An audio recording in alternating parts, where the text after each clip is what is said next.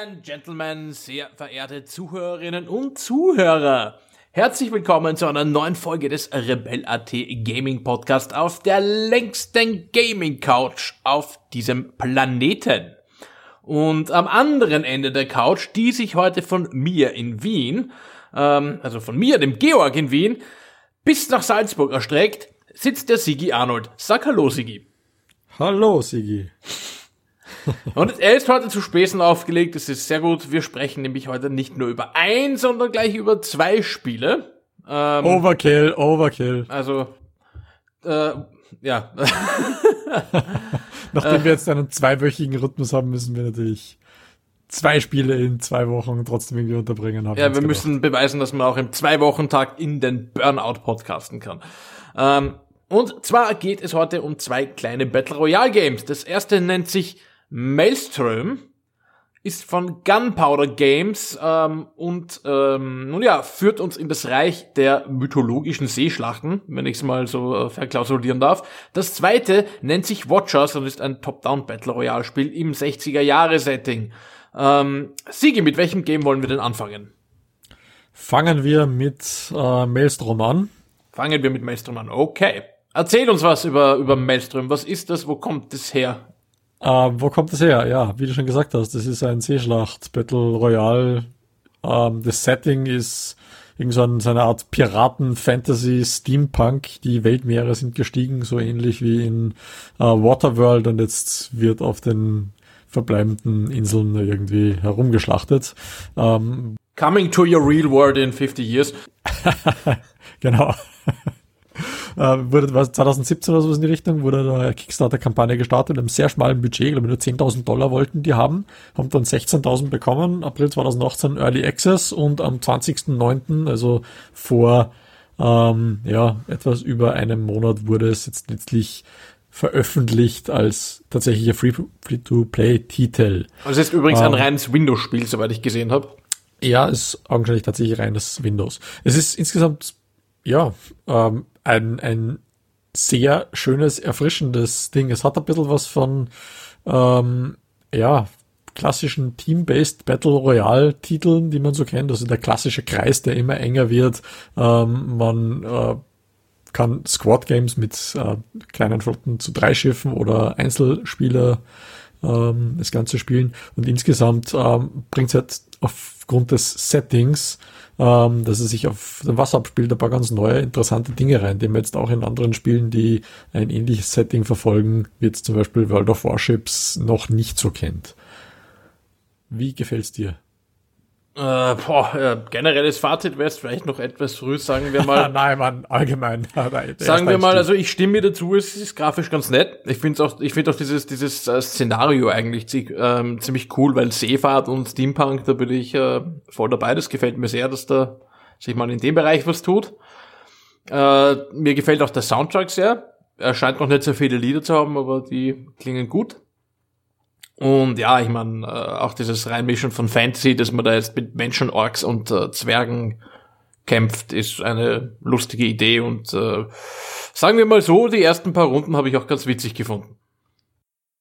Ja, aber was macht man jetzt eigentlich? Man Battle Royale mit Schiffen, man fährt dann nicht herum und, und lootet sich zu Tode und rüstet das Schiff aus. Es ist quasi persistent, das heißt, man, man spielt und bekommt für das Spielen Geld.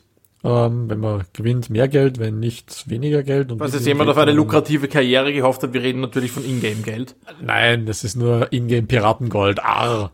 Ähm, ja, also äh, es beginnt ganz am Anfang mit einem kleinen Tutorial, das ist mehr oder weniger spannend, das ist bisschen Story getrieben. Das heißt, ich würde eigentlich auch ein, ein Singleplayer-Spiel spielen, das so gemacht ist wie dieses Tutorial, wenn es ein bisschen länger ist, für zwischendurch, so Couch-Game.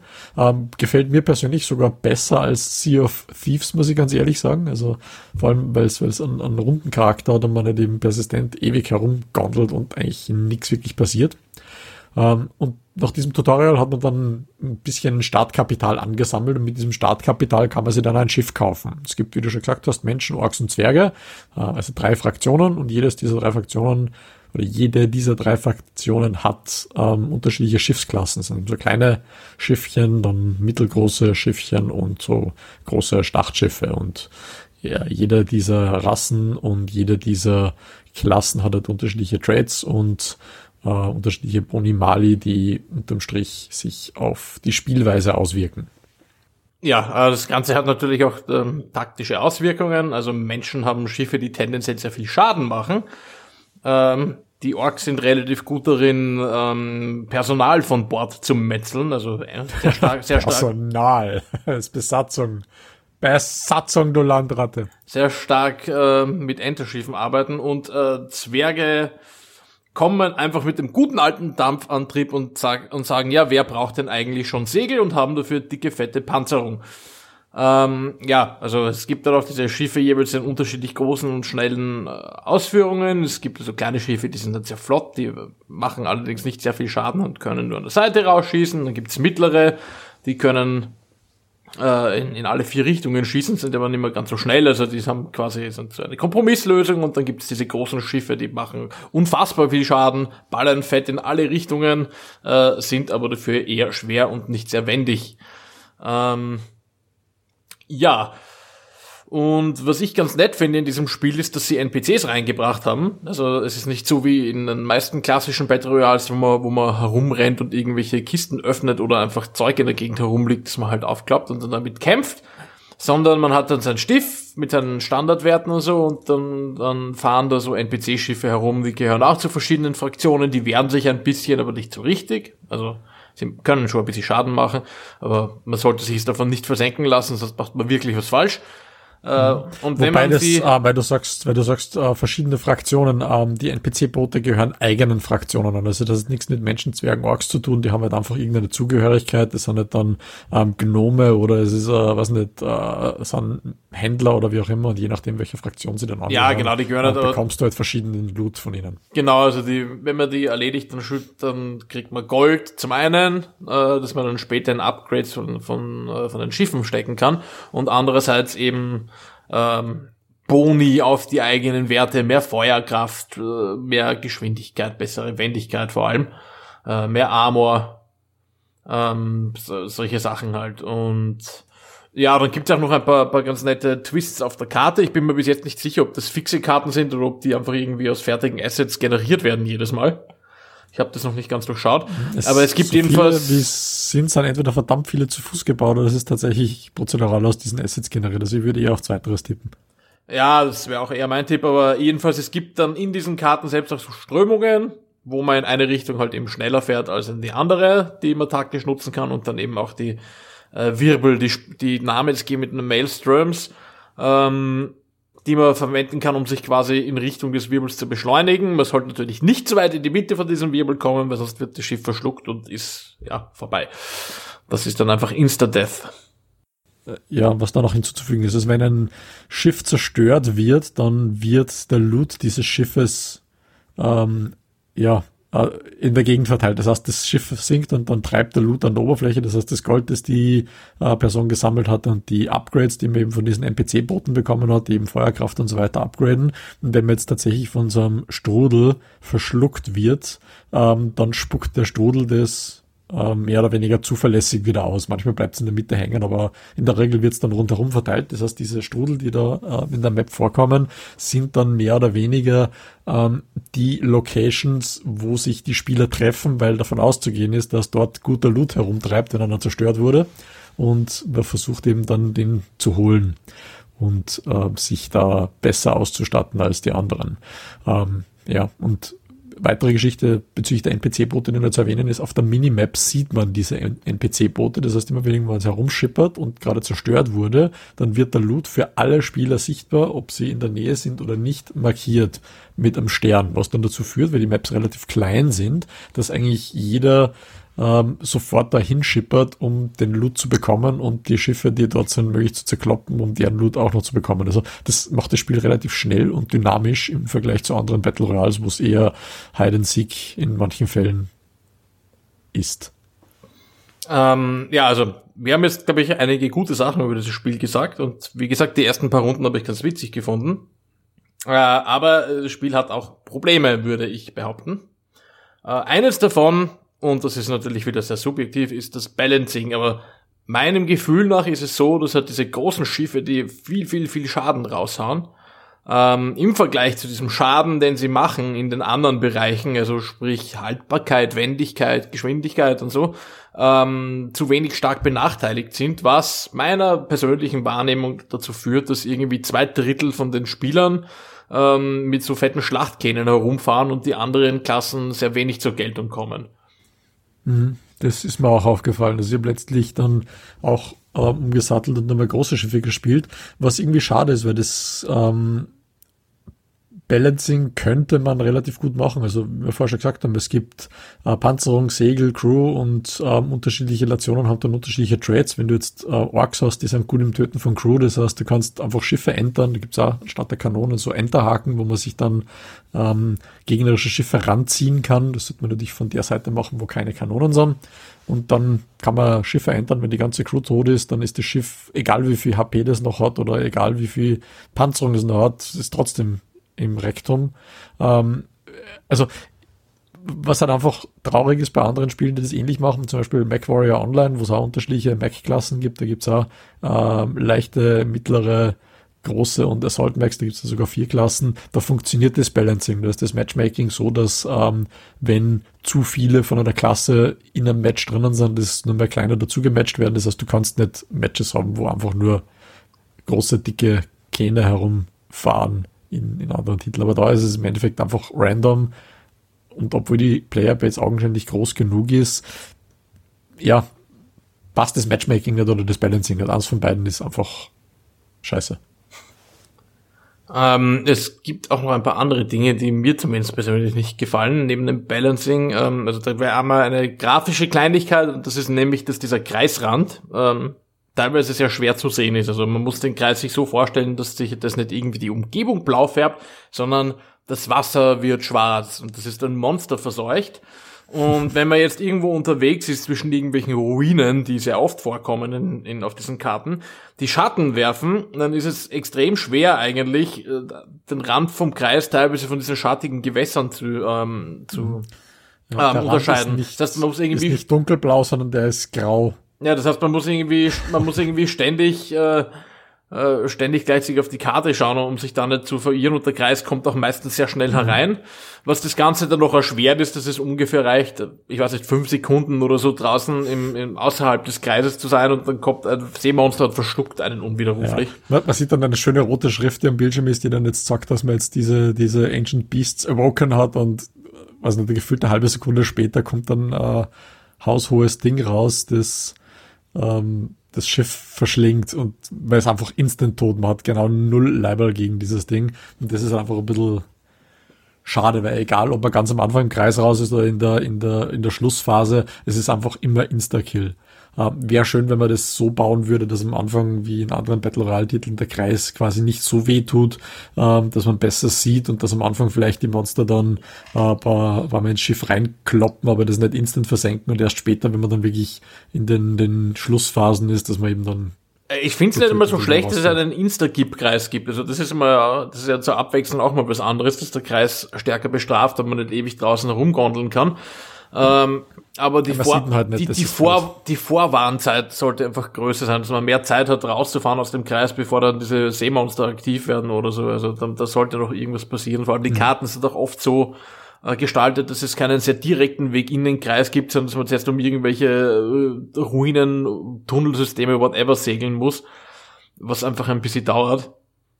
Das heißt, man muss schon immer extrem auf die Karte aufpassen, vor allem in den Anfängen, Anfangsminuten äh, mhm. des Spiels, wo der Kreis noch recht schnell klein wird. Ähm, ja, was mich ein bisschen nervt, ist das Hochleveln von den Schiffen und vom Personal. Also jedes Schiff hat quasi vier, vier Besatzungsmitglieder. Das sind drei Offiziere und ein Kapitän. Diese drei Offiziere, die machen, also die können verschiedene Aspekte des, des äh, Schiffes verbessern die gibt's aber auch in unterschiedlichen Leveln, das heißt, die sollte man irgendwann einmal austauschen. Äh, und dann gibt's einen Kapitän, der bringt eine Spezialfähigkeit mit. Und ähm, ja, die Offiziere sind auch in, in Rassen eingeteilt und müssen entsprechend besetzt werden. Das heißt, man kann jetzt nicht irgendwie einen Zwerg auf ein Orkschiff parken. Das funktioniert offensichtlich im Zusammenleben nicht sehr gut. Äh, also zum einen, dass ich solche Mechanismen generell schon nicht so mag, äh, weil sie einen einfach zwingen, viel zu spielen und äh, jeder, der, der viel spielt, einfach automatisch dann einen Startvorteil hat. Äh, mhm. Zumindest einen Startvorteil, soweit das Matchmaking nicht aus ähm, balancieren kann scheint mir das teilweise auch ein wenig Pay-to-Win-mäßig zu sein, weil man kann diesen Fortschritt über den Shop zumindest beschleunigen. Also du kannst ja... Ja, wo, wobei das, das, das muss man schon relativieren. Es ist so, wie ich habe jetzt was nicht, einige Stunden gespielt und wenn du jetzt den Fokus auf ein Schiff legst, es gibt insgesamt neun Schiffe, das ist nicht viel, dann kannst äh, wenn, wenn du einfach ein paar Runden spielst, einfach rein raus alles ähm, aufsammeln, was es an Loot gibt, ähm, kannst du ein Schiff vollständig ausrüsten, wenn es zwei Stunden gespielt hast. Also du musst es nicht ja, vollständig schon, aber du musst, aber du musst Stunden ja irgendwann einmal die Offiziere auch upgraden, die gibt's ja auch in mehreren Levels. Ja, das ist glaube ich, die Offiziere, die haben jetzt Boni, äh, wenn du sagst, du hast Offizier, der, der, was nicht, kostet in, in Spielrunden Geld, vielleicht das nicht fünf, sechs Partien spielen, dann kannst du auch Offizier upgraden und der bringt da dann, was nicht, 15, 15 Prozent Bonus bei irgendeinem Skill. Und wenn du jetzt ein NPC-Boot in einer Runde zerstörst, ähm, dann kriegst du einfach immer eine Verdoppelung deiner Fertigkeiten. Also wenn du ein Kanonenfeuerkrafts-Upgrade von einem NPC-Boot aufglaubst, die am Anfang zu, zu Dutzenden herumfahren, ähm, hast du so unendlich viel mehr Feuerkraft, dass du durch dein Kapitäns-Upgrade haben kannst. Also naja, die, die Frage ist natürlich, wie das mit dem, äh, also wie das, wie das mit den, mit den höheren Levels von diesen Offizieren aussieht. Das ist, am Anfang wirkt das alles noch recht harmlos, aber es ist halt, es läuft schon ein bisschen drauf äh, hinaus vom, also vom Finanzierungskonzept dieses Spiels her, finde ich, dass man, dass das irgendwann einmal sich so stark auswirkt, dieser Startvorteil, dass man dann zwischen der Wahl steht, entweder den nächsten Spiel hinter Spiel hinter Spiel Grind zu machen, damit man sich wieder einen Offizier upgraden kann, weil die werden ja auch teurer, ähm, mhm. oder äh, eben Geld einwirft, um das Ganze zu beschleunigen. Da bin ich kein Fan davon. Das ist schon was, was ich ja. bei Clash Royale damals kritisiert habe, was ja auch eigentlich ein sehr cooles ähm, und vom Konzept sehr spannendes ähm, Spiel für Mobilgeräte ist. Äh, ein kleines Echtzeitstrategiespiel. Ähm, aber wo auch da genau das gleiche Problem ist, wo es auch äh, Karten gibt, Einheitenkarten, die du zufällig aufsammelst und dann hochleveln musst und deinen Turm hochleveln und so weiter und was du mhm. alles beschleunigen kannst und was am Anfang noch relativ wurscht ist, aber wenn du dann mal 20, 30 Stunden reingesteckt hast in das Spiel, dann ist es auf einmal nimmer wurscht, weil dann ist das Spielniveau einfach deutlich höher, dass sich sowas stärker auswirkt und die Unterschiede werden auch größer, einfach weil du noch mehr Grind reinstecken musst. Ja, wobei, wie gesagt, die, die Geschichte ist, du musst halt einfach recht aggressiv am Anfang spielen, dass du NPC-Boote hast und Gegner zerstörst und dadurch kriegst du so extrem viel Bonus zusammen, dass du ähm, eben diesen, diesen Startvorteil, egal wie hoch er dann wird, ähm, leicht relativierst. Das ist eine Geschichte, ich weiß, was du meinst, aber es fällt bei dem Spiel nicht auf. Es gibt Spiele, die sind da deutlich schlimmer, wo du halt wirklich wenn du Geld reinwirfst, einen Startvorteil hast, der den anderen. Natürlich gibt es schlimmere Spiele, aber dein Argument geht, geht rechnerisch ja nicht ganz auf. Wenn wir jetzt sagen, keine Ahnung, irgendjemand hat 10% mehr Feuerkraft als du, also was weiß ich, du hast 300er Feuerkraft, der hat dann 330. Der sammelt ja am Anfang auch Items von NPC-Boten auf und wenn das jeder gleich viel kriegt, dann gewinnt der mit jedem Upgrade eigentlich wieder 30 Punkte auf dich. Ja, das, das ist schon richtig. Nur unsere Erfahrung noch oder meine Erfahrung noch, wie wir gespielt haben, haben wir entweder Gegner gehabt, die überhaupt kein Leiberl gehabt haben, die schießt mir über den Haufen und die Schiffe sind insta weg, weil man selber eben so viele ähm, Upgrade schon hat, oder man kommt auf einen Gegner, wenn man auf den schießt, dann macht es die Kanone nicht einmal irgendeinen Schaden und der schießt zurück und man ist sofort weg. Also ähm, das wäre ja eigentlich ein Hinweis darauf, dass es da ein kleines Problem gibt. Ja, das, das ist aber eher ein, ein Balancing-Problem in-game, weil eben einfach der Loot zu stark ist. Also wie gesagt, wenn ich, wenn ich da so, was nicht, ähm, eine Kanone-Upgrade aufsammle ähm, und meine Kanone macht einen doppelten Schaden, dann sammelt die das nächste auf, dann mache ich einen dreifachen Schaden, einen vierfachen Schaden und ich habe Partien gehabt, wo ich zehn Kanonen dann gehabt habe ähm, und da brauche ich nur irgendeinen Gegner schief anschauen, der ist instant versenkt, dann ist das jetzt nicht irgendwie äh, Navigier- oder Skill-Geschichte, sondern das ist halt einfach, wer äh, schneller den ersten Gegner versenkt, ist dann King of the Hill und sind auch die Runden zu kurz und schnell vorbei. Das ist jetzt, wenn man ähm, World of Warships zum Beispiel nimmt, deutlich, deutlich besser ausbalanciert. Oder Sea of Thieves zum Beispiel. Eh, also, aber, aber wie, wie gesagt, also mein, mein Problem ist, das Balancing kann man beheben.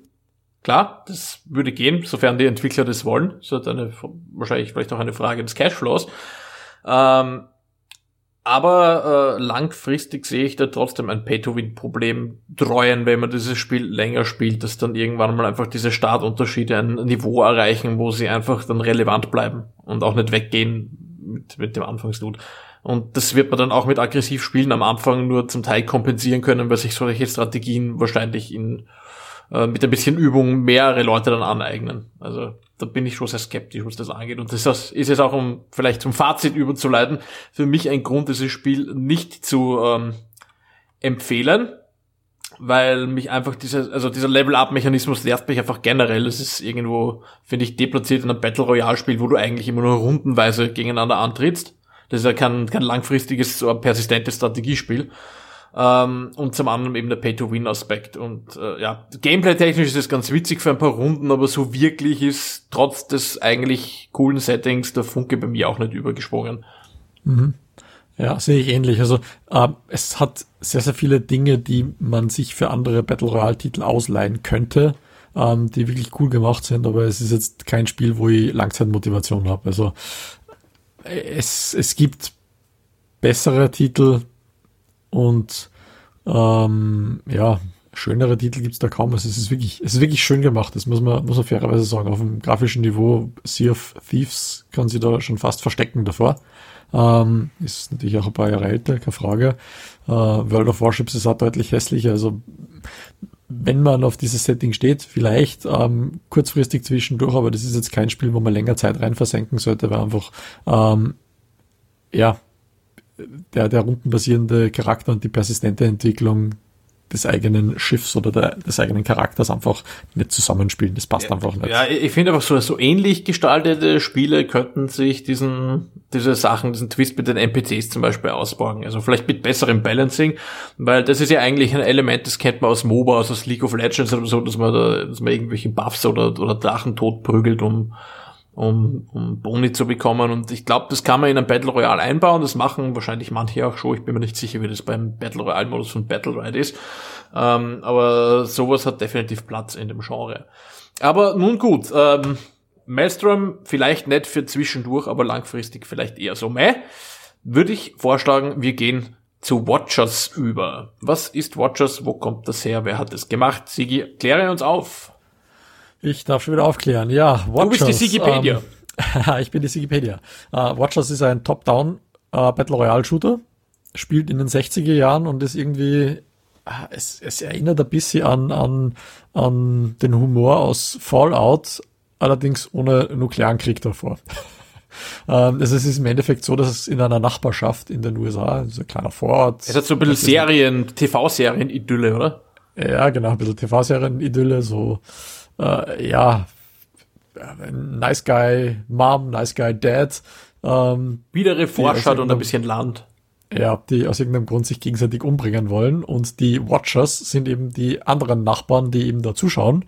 Und ähm, zusätzlich auch die Leute, die schon gestorben sind, werden dann ebenfalls zu Watchern. Das ist ähm, ja ein bisschen ein Twist, den erklären wir noch einmal ganz kurz, den finde ich ganz nett. Aber letztlich gibt's ähm, ja 24 Spieler, man sucht sich eine Startzone aus, so ähnlich wie bei ähm, Ring of Elysium, genau, das heißt kein Flugzeug oder ähnliches, man droppt. Es gibt dann neun Zonen, man sieht, wo wie viele Leute starten und man wird dann random irgendwo reingeworfen. Ähm, Wenn man sich keine aussucht. Wenn man sich keine aussucht, ja, man wird auch in der Zone, die man sich aussucht, dann random in diese Zone platziert und nicht genau mittig mit allen anderen. ähm, wenn man keine aussucht, wird man in einer random Zone random platziert. Ähm, ja, der letzte Überlebende gewinnt. Ähm, klassisches Battle Royale. Ähm, aber ähm, mit einigen Twists, die man jetzt als vielleicht ein bisschen unfair erachten würde. Ähm, ja, nein, unfair. ist natürlich, also dieser, dieser Twist, den du angesprochen hast, ist ja der, den du auch schon angeteasert hast. Ähm, es ist nämlich tatsächlich äh, bei diesem Battle Royale so, so, dass man nicht ganz draußen ist, wenn man stirbt. Äh, denn wenn man stirbt, wird man selbst zu einem Watcher, das heißt, man fliegt als so eine kleine Art Mini-Drohne über das Spielfeld äh, kann dem Kampfgeschehen zusehen, aber man kann auch in einem gewissen Umfang eingreifen und die Motivation für das Eingreifen ist, dass man, wenn man stirbt, die Möglichkeit hat, unter den verbleibenden Spielern einen Favoriten in einem Wettspiel auszuwählen, für den man dann ein bisschen Belohnung bekommt, wenn man, wenn der wirklich gewinnen sollte. Und den kann man dann unterstützen, Also zum einen kann man Hinweis-Icons platzieren, um den irgendwo hinzuleiten oder wenn es ein anderer Spieler ist, von dem man nicht will, dass er gewinnt, in die Irre zu führen natürlich. Und so periodisch kann man auch so eine, eine Waffenkiste droppen oder eine Zone schaffen, die Spieler, die drüber äh, laufen, beschleunigt oder äh, einen Wall aus Giftgas oder sowas. Äh, und es ist eigentlich ganz nett, dass man dann noch interagieren kann nach dem ableben. Ansonsten ist das tatsächlich ein sehr klassisches Battle Royale. Es gibt einen Kreis, der wird kleiner. Grafisch ist es jetzt nicht High-End, aber sehr liebevoll gemacht. Also diese, diese Land- und Vorstadtsidylle kommt gut drüber. Mhm. Und ähm, alles, was außerhalb vom Kreis ist, ist schwarz-weiß und bröselt so ein wenig, so Fernsehrauschenmäßig. Das ist ganz lustig.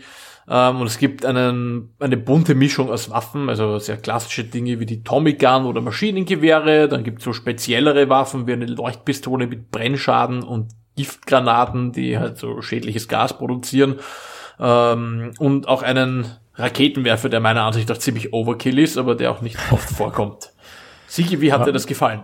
Ja, weil du die Giftgranaten ansprichst. Was extrem genial ist, dass du eben tatsächlich ähm, Giftgranaten hast. Es gibt also ähm, ja radioaktive Strahlung, die austritt aus bestimmten Objekten und die kann man äh, taktisch am Kreisrand platzieren. Das heißt, wenn irgendjemand rein möchte, kannst du ihm dann tatsächlich den Weg damit abschneiden, ähm, weil der Radius dieser Geschichten relativ groß ist und du den Gegner dann dazu zwingst, dass er entweder durchläuft und Schaden nimmt oder umlauft durch einen Kreisschaden nimmt oder äh, warten muss. Also äh, das ist meiner Meinung nach ein, ein sehr interessantes Ding, weil man damit einerseits als ähm, Angreifer, aber auch als quasi Verteidiger oder jemand, der es umlaufen muss, kalkulieren kann. Wenn jetzt das Ganze mit PUBG zum Beispiel vergleiche, die Red Zone, die random irgendwo spawnt, ähm, der eine läuft durch, Mr.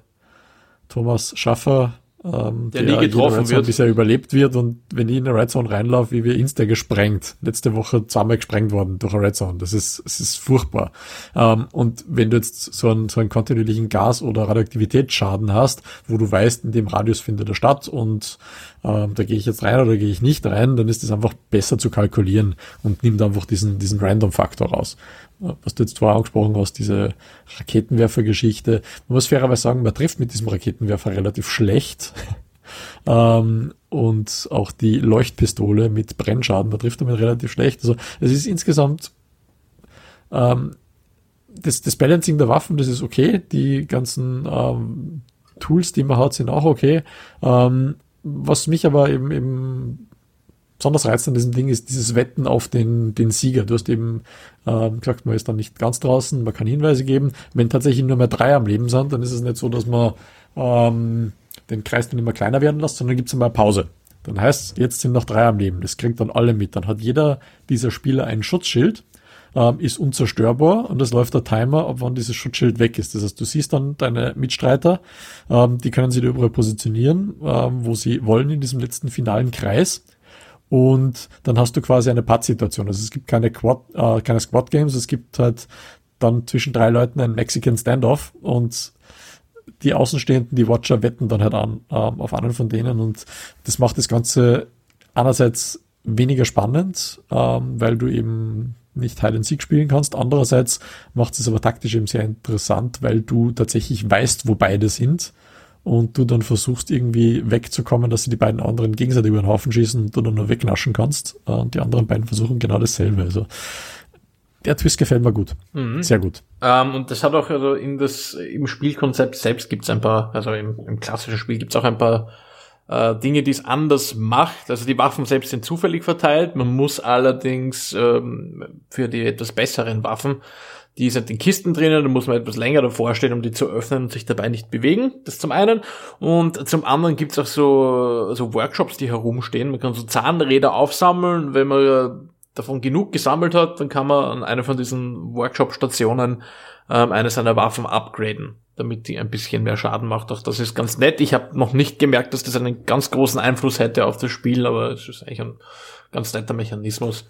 Naja, es gibt Upgrades. Ich habe ähm, eine Shotgun mit, mit Brandmunition abgegradet. Das ist schon ziemlich OP, weil du einfach einen Gegner, wenn du ihn angeschossen hast, brennt er und ähm, er hinterlässt eben dann eine rauchende Spur. Was übrigens auch ganz interessant ist, was mir aufgefallen ist, wenn du ihn anschießt und der blutet, also wenn er bestimmte äh, bestimmten Schaden genommen hat, dann siehst du so blutige Fußspuren oder Tropfen, die dann ähm, langsam immer weniger werden und du, genau, die bleibt dann eine Weile da und du kannst dem Gegner eben dann relativ leicht folgen. Das ist, ja, äh, es ist dann so, so ein bisschen, ja, Track Your, your Prey Down Szenario, finde ich auch ganz nett. Also es gibt sehr, sehr viele Dinge, die einfach wirklich gut durchdacht und gut gelöst sind und das ist wirklich ein, ein etwas anderes Battle Royale, obwohl es eigentlich sehr, sehr simpel gestaltet ist. Mhm, ja, das stimmt absolut. Also das ist ein ähm, ein, ein Spiel, was ich, äh, um auch das jetzt vielleicht abzuschließen, ähm, empfehlen würde. Tatsächlich, also wer jetzt sich ein simpleres Battle Royale äh, wünscht und vielleicht auch gerne Top-Down-Game spielt, das sollte sich Watchers auf jeden Fall ansehen. Es gibt übrigens kein Pay-to-Win. Es gibt Mikrotransaktionen, man kann sich Skins und so Zeug kaufen, aber ich habe noch nichts gesehen, was man sich irgendwie kaufen könnte, was irgendeinen Fortschritt beschleunigen würde. Äh, dazu gibt's eben auch kein, kein Level-Up-System, das irgendwie so funktionieren würde wie bei Maelstrom. Ähm, ich mag einfach dieses Flair, das es mitbringt. Das trifft dieses 60er-Jahre-Setting, das es verkörpern will, ganz gut. Und es hat, es hat ein bisschen was von Pleasant Will meets ja, genau. Film. Ja, das, das, das, das, das ist eine gute Beschreibung. Das ist eine echt gute Beschreibung. Pleasant Will, das ist das, was mir nicht eingefallen ist, aber das ist wirklich so die Richtung, in die es geht. Ähm, und ähm, ja, also die Runden sind auch angenehm kurz. Ich glaube, das ist nach maximal zehn Minuten vorbei, so eine Partie. Und mhm. also es ist jetzt nichts, was man jetzt wirklich wie PUBG mehrere Stunden hintereinander süchteln würde, weil man einfach nach ein paar Runden noch von der Karte mehr oder weniger alles gesehen hat. Aber es ist ein Game, das man immer wieder mal anwerfen kann und dann ein bisschen, wie man auf Österreichisch so schon sagt, a Gaudi damit hat. Äh, und dafür passt es eigentlich ganz gut. Also gratis zugänglich äh, und ja, kein Pay-to-Win, da bin ich voll dabei. Das ist echt ein, ein gutes Spiel, das ich gerne empfehle. Und du, Sigi? Ja, das kann ich nur unterstreichen. Das Einzige, was mir an The Watchers nicht gefallen hat, ist, dass man es einfach nur Singleplayer spielen kann. Ähm, du kannst nicht Multiplayer, du kannst nicht mit Freunden spielen, du kannst nicht in so ein Match gegeneinander reindroppen. Also es gibt da leider gar keine gleichen Funktion. Wir haben es einmal geschafft, dass wir gesynkt drop sind. Also wenn man gleichzeitig auf Ready klickt, ist die Chance relativ groß, weil die Playerbase nicht so riesig ist, dass man am selben Gameserver landet. Aber ähm, das ist leider auch nicht zuverlässig. Also gegeneinander wäre das noch cool. Das ist mein einziger Kritikpunkt. Vielleicht kommt es ja noch, aber. Ja, ich glaube, das Spiel könnte einen Duo-Modus ganz gut vertragen. Dafür ist die Karte von der Größe noch geeignet und dann hast mhm. du halt statt 24 Einzelspielern 12 Teams. Das könnte, glaube ich, funktionieren. Ja. Für größere Squads wird es dann wahrscheinlich ein bisschen zu eng. Aber ein Duo-Modus wäre wirklich cool. Also wenn ich hier einen Wunsch oder wenn wir hier einen Wunsch äußern dürften an die Entwickler, dann bringt uns bitte einen Duo-Modus für The Watchers. Ja, oder Custom-Server mit vielen beliebigen Freunden gemeinsam spielen kann. Ich glaube, dafür braucht das Spiel zuerst ein, ein paar hunderttausend Spieler, bevor man, bevor man sich in Custom-Server auch noch splittet. Ähm, aber schaut sich das an, das wäre cool, wenn dieses Spiel ein bisschen länger lebt und äh, mhm. ja, dann kriegen wir vielleicht auch den Duo-Modus. Ähm, ja, in diesem Sinne sind wir, glaube ich, durch für heute. Es war eine knackig kurze Folge über gleich zwei Spiele. Ähm, wir hören uns dann in zwei Wochen wieder und ihr könnt uns derweil überall folgen, wo man Leuten eigentlich folgen kann. Wir sind auf Facebook, wir sind auf YouTube, wir sind auf Twitter, ähm, wir sind auf Twitch, wenn wir gelegentlich dann unsere großen PUBG-Erfolge streamen. Hm. Ihr könnt übrigens auch mit uns mitspielen. Das heißt, ihr müsst uns nicht auf Twitch zusehen, wenn wir einen Slot frei haben. Einfach nachfragen, reindroppen, kein Thema. Wir lassen jeden mitspielen, der Mindestmaß, ein Mindestmaß an, an Gaming-Fertigkeiten hat. Das heißt, besser als der Georg reicht völlig. Ja, äh, vielen Dank auch. Und unseren Podcast gibt's natürlich auch überall, wo man Podcasts findet, auf Stitcher, bei Apple Podcasts, auf Spotify und auf Schlag mich tot, wie vielen anderen Plattformen auch. Das heißt, wo immer ihr Podcasts hört, ihr werdet uns mit hoher Wahrscheinlichkeit finden. In diesem Sinne verabschiede ich mich und bedanke mich fürs Zuhören. Wir hören uns dann hoffentlich in zwei Wochen wieder bei der nächsten Folge. Es wird voraussichtlich um The Outer Worlds gehen. Und ja, bis dahin habt es noch fein und ich wünsche euch eine schöne Woche, schönen Tag. Bis zum nächsten Mal. Tschüss. Ciao. Bye bye.